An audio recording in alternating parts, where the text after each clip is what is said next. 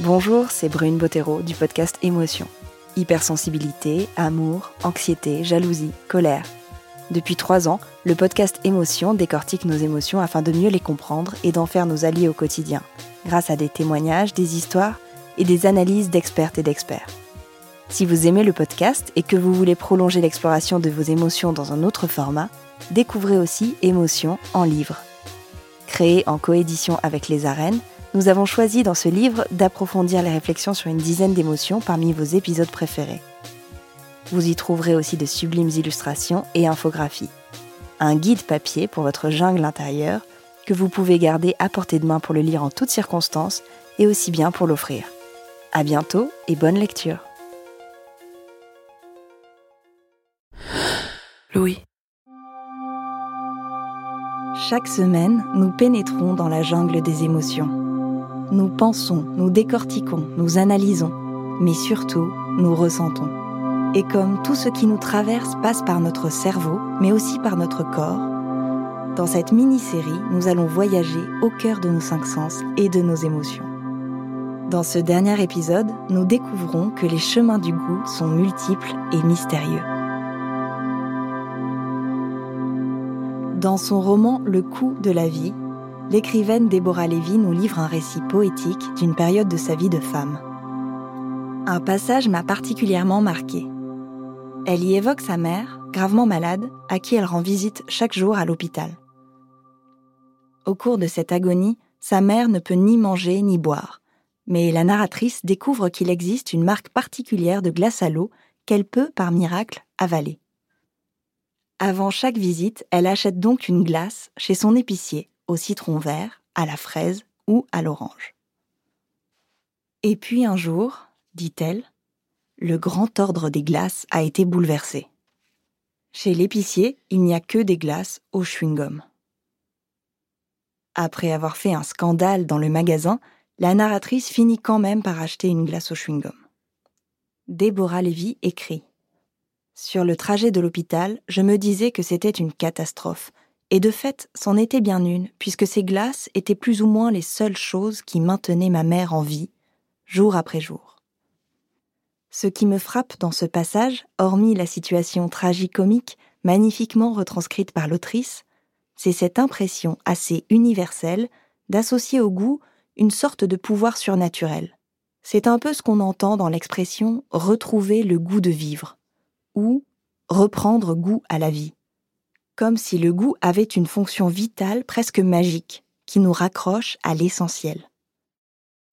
On dit souvent que les Français ont tendance à constamment parler de ce qu'ils mangent. C'est très culturel, et je suis sûre que vous avez toutes et tous déjà fait l'expérience d'un repas convivial pendant lequel le seul sujet de conversation est la nourriture. Mais si les goûts, les aliments, les saveurs sont si présents dans nos échanges et dans nos pensées, c'est parce que nous savons à quel point ils sont vecteurs d'émotions et nécessaires à notre bien-être. Comment les émotions les plus intimes naissent-elles avec l'expérience gustative? Y a-t-il plusieurs façons de goûter? Quel impact ce sens a-t-il sur nos émotions? Je suis Brune Bottero Bienvenue dans Émotion.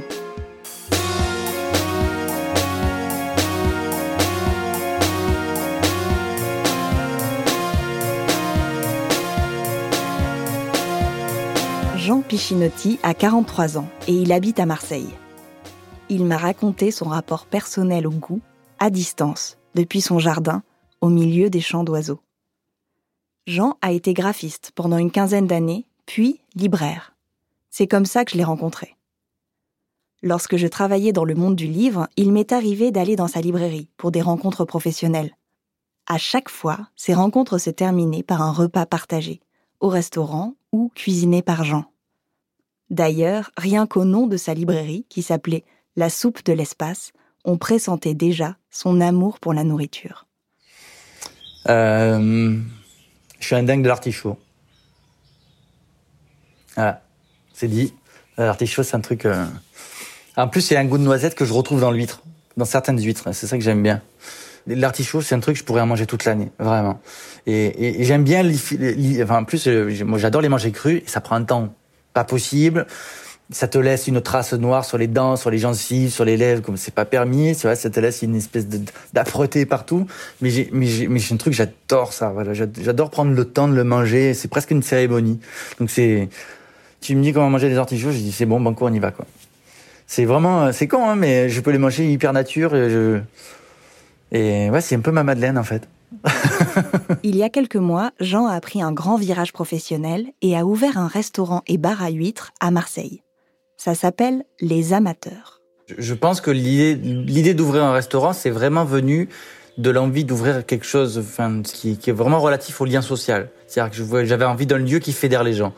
La question gustative, c'était évidemment quelque chose de très important, d'assez primordial, mais c'est quelque chose qui est venu plutôt après. Ma démarche euh, professionnelle était d'abord motivée par une démarche humaine. Voilà. Un restaurant et, et, et plus, plus particulièrement le, la, la, la, géométrie bar à 8 que j'ai ouverte, c'était un truc de vouloir amener quelque chose d'autre euh, dans un lieu qui fédère des gens, qui, qui rassemble, qui, qui est un lieu de vie.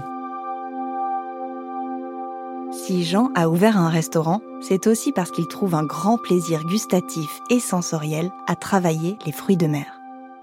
Le premier truc que je fais, c'est quand j'arrive au restaurant, c'est je prends mon banc des cahiers, j'ouvre, euh, je regarde mes bourriches et, je les goûte. Voilà. Donc ce que je fais, c'est que je les ouvre, je les vois. Donc je vois. Enfin, les huîtres, c'est assez facile à vérifier parce que c'est un animal qui est vivant, donc qui, réagit à, chaque interaction, que ce soit une goutte de citron ou la lamelle d'un couteau qui va effleurer la qui l'huître.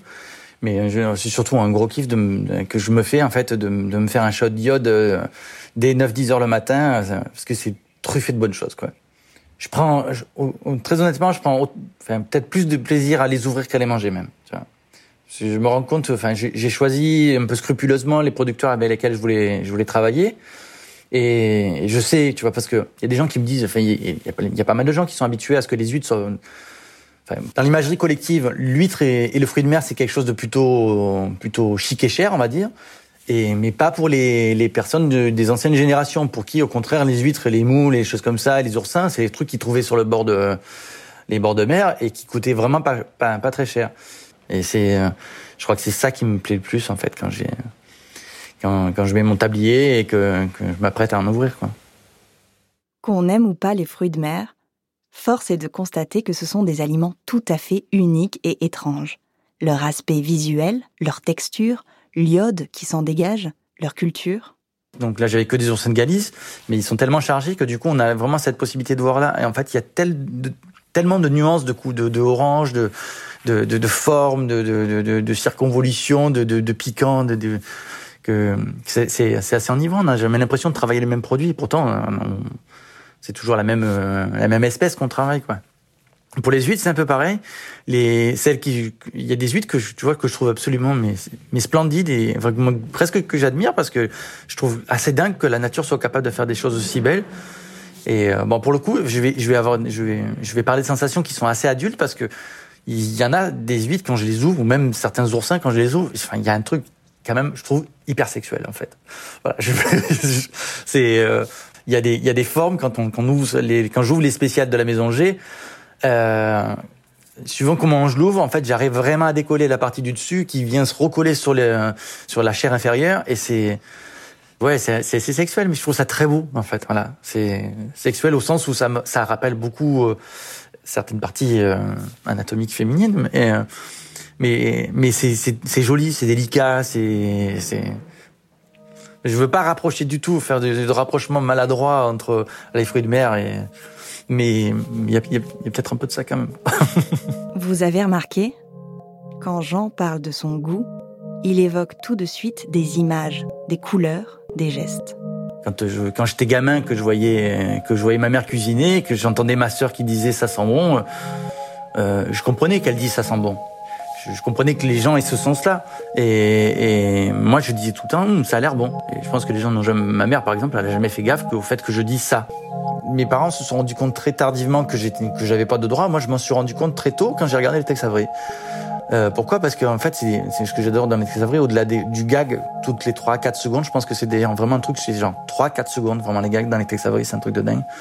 Et euh, ce que j'aimais beaucoup, c'était quand le loup, par exemple, il était embarqué par les volutes de fumée dans la cuisine, et je voyais ça, je me dis, mais qu'est-ce qu'il fait, quoi? Je voyais une truc surnaturel et j'ai mis longtemps à comprendre parce que les Tex Avery quand euh, quand tu la regardes quand t'as 3 4 ans, tu, tu, rigoles parce que c'est un gag mais il y a des il y avait un, événement un peu surnaturel quoi. Je me disais mais, qu'est-ce que c'est qu'est-ce qu'il fait pourquoi il vole? Et c'est voilà, ça résume un peu euh, un peu l'état de, de pas, pas forcément d'incompréhension mais de ni de solitude mais le truc je me dis bon bah en fait moi c'est pas ça quoi voilà, moi je moi pourrais jamais vivre un truc pareil, même dans, mes rêves les plus dingues, ça ça n'arrivera pas. Jean est anosmique. Ça signifie qu'il n'a pas d'odorat, qu'il ne sent aucune odeur. Il est né comme ça. Il me raconte que lorsqu'il l'annonce, beaucoup de gens lui disent qu'il a de la chance car il ne sent pas les mauvaises odeurs, ce qui a le don de beaucoup l'énerver. Car bien évidemment, c'est un peu plus subtil que ça. Effectivement, l'odorat et le goût sont deux sens profondément liés. L'anosmie implique donc un goût modifié, car on ne peut pas associer à ce qu'on mange l'odeur qui l'accompagne. En revanche, l'absence d'odorat ne signifie pas l'absence de goût. Le sucré et le salé se distinguent très nettement, de même que les textures et les particularités gustatives telles que l'iode, par exemple. À mon égard, je ne sais pas ce que ça change, parce que je te dis, je ne sais pas ce qui me manque. Alors, il y a beaucoup de gens qui enfin beaucoup de gens, ma mère surtout, qui me dit tout assez, assez souvent, mon Dieu, mais tu es sûr tu voudrais pas faire quelque chose pour voir si tu peux pas essayer de la retrouver, euh, enfin de la recouvrir? J'ai dit mais non, non, j'ai pas envie parce qu'imagine qu'un jour je la reperde, enfin c'est terrible quoi. J'ai absolument pas envie de ça. Je, sais que enfin, voilà, j'ai quand même cette espèce de forme de complexe parce que enfin le goût est là et, tout le système de, rétro-olfaction n'est pas ne, ne, fait pas du tout partie de, de mon écosystème toutes les saveurs euh, olfactives que les gens peuvent avoir et qui vont déployer en fait euh, les saveurs gustatives derrière, l'interaction qu'il va y avoir entre elles, tout ça je l'ai pas. Je, je t'avoue que je complexe beaucoup sur le sujet et que du coup je mets un point d'honneur à ce que les plats qu'on va présenter soient visuellement euh, euh hyper appétants donne envie. Et quand, quand, les gens découvraient mon anosmie, que je, je parlais de ça, et qui me disaient mais comment tu peux cuisiner alors que t'as pas d'odorat J'ai en fait j'ai des yeux, je, je, un oignon cramé ça se repère quand même. Il y a des choses qu'on voit, voilà. Et enfin, je dis ça parce que c'est important parce que dans la quand on cuisine, enfin l'odeur est quelque chose d'hyper suggestif quoi. C'est que euh, en plus, en, dans les circonstances actuelles, on, fait de la restauration midi, du midi, on fait des plats emportés. Je bosse avec un chef qui, est, qui a fait une, école de haute, gastro, euh, haute, euh, haute, gastronomie, qui a bossé avec quelqu'un de triplement étoilé, qui a, qui a connu les brigades, qui, enfin, qui, qui, a une exigence culinaire qui est très très forte. Et dans la présentation, euh, c'est le seul moyen, le seul, le seul levier qu'on a en fait. C'est-à-dire que les gens ne sont pas là, euh, on, ils peuvent pas rentrer dans le restaurant, donc on a mis le paquet. Et c'était aussi ce qui me plaisait, de pouvoir présenter des produits. Enfin, quand je prends les plats en photo, j'ai un plaisir immense à les prendre en photo parce que au-delà du fait que que ça soit visuellement magnifique, je sais que c'est délicieux. Ce qui me plaît le plus, en fait, en plus là-dedans, c'est que quand je cuisine, je suis obligé de cuisiner un peu à l'instinct parce que n'ayant pas de comment dire n'ayant pas de base déjà professionnelle et n'ayant pas de base euh, olfactive pour m'aiguiller là-dedans, j'y vais à l'instinct. Euh, j'ai la mémoire des choses, je, sais ce que goûte euh, beaucoup d'épices, mais j'y vais vraiment beaucoup à l'instinct. Je j'ai pas la prétention de dire que j'ai d'autres sens qui sont développés, qui sont plus développés parce que ça, voudrait dire qu'en gros j'ai une espèce de, de, sursens, tu vois, qui sont qui sont plus développés que d'autres personnes. Mais mais je sais, je, sais par définition que j'ai que l'anosmie m'a poussé en fait malgré moi ou ou volontairement ou inconsciemment, j'en sais rien, tu vois, mais à, à développer ça, ça, à développer d'autres sens. Enfin, moi, je pense que le, le, sens chez moi qui est le plus développé, c'est plutôt c'est plutôt Louis parce que depuis gamin, je je crois que je t'en avais parlé, que j'enregistrais des sons, il y a un truc, il y a un truc assez organique là-dedans, quoi. Et ça me fascine, en fait. C'est les, voix des gens. Je suis hyper, hyper perméable aux, voix des gens et je les retiens tout le temps. Si les saveurs et les odeurs sont profondément liées, l'histoire de Jean nous prouve que le goût est un sens qui se cultive et se travaille. Parfois, plus que la saveur même d'un plat, ce qui va nous marquer, ce sera ses nuances de couleur, la sonorité de son nom, le plaisir qu'on a eu à le préparer, ou le rire de la personne avec laquelle on le déguste. Chacun de nos cinq sens est imbriqué avec les autres, car notre corps tout entier, de par sa capacité à sentir et ressentir, transforme les expériences en émotions.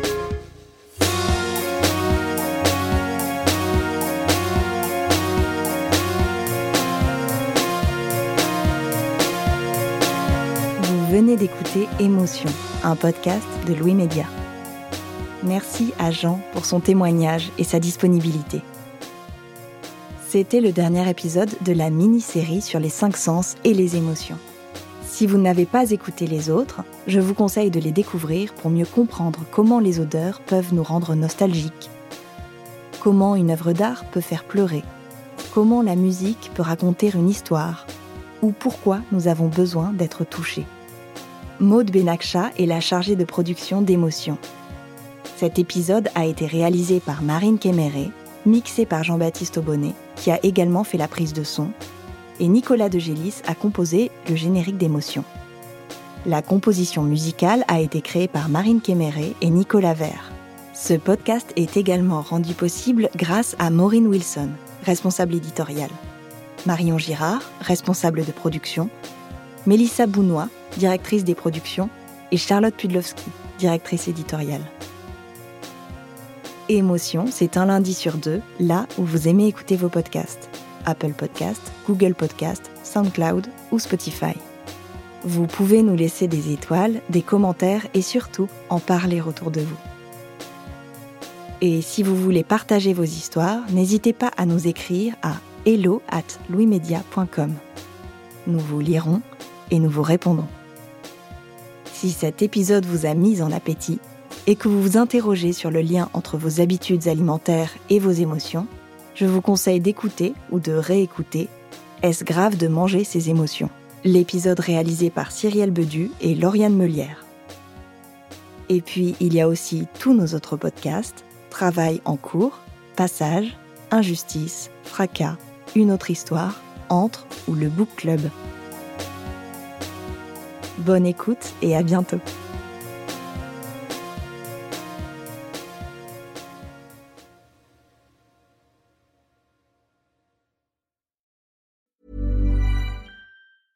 Nothing compares to watching your child uncover new ways of seeing the world. With Little Passports, kids have fun learning about the world around them through hands on activities, crafts, and stories delivered monthly. Whether exploring the world's oceans, experimenting with solar power, or encountering new cultures, there's always more to discover. Give your young explorer a world of adventure. Get 20% off any new subscription with promo code ACAST at littlepassports.com. Order by December 20th for Christmas delivery. Free shipping included.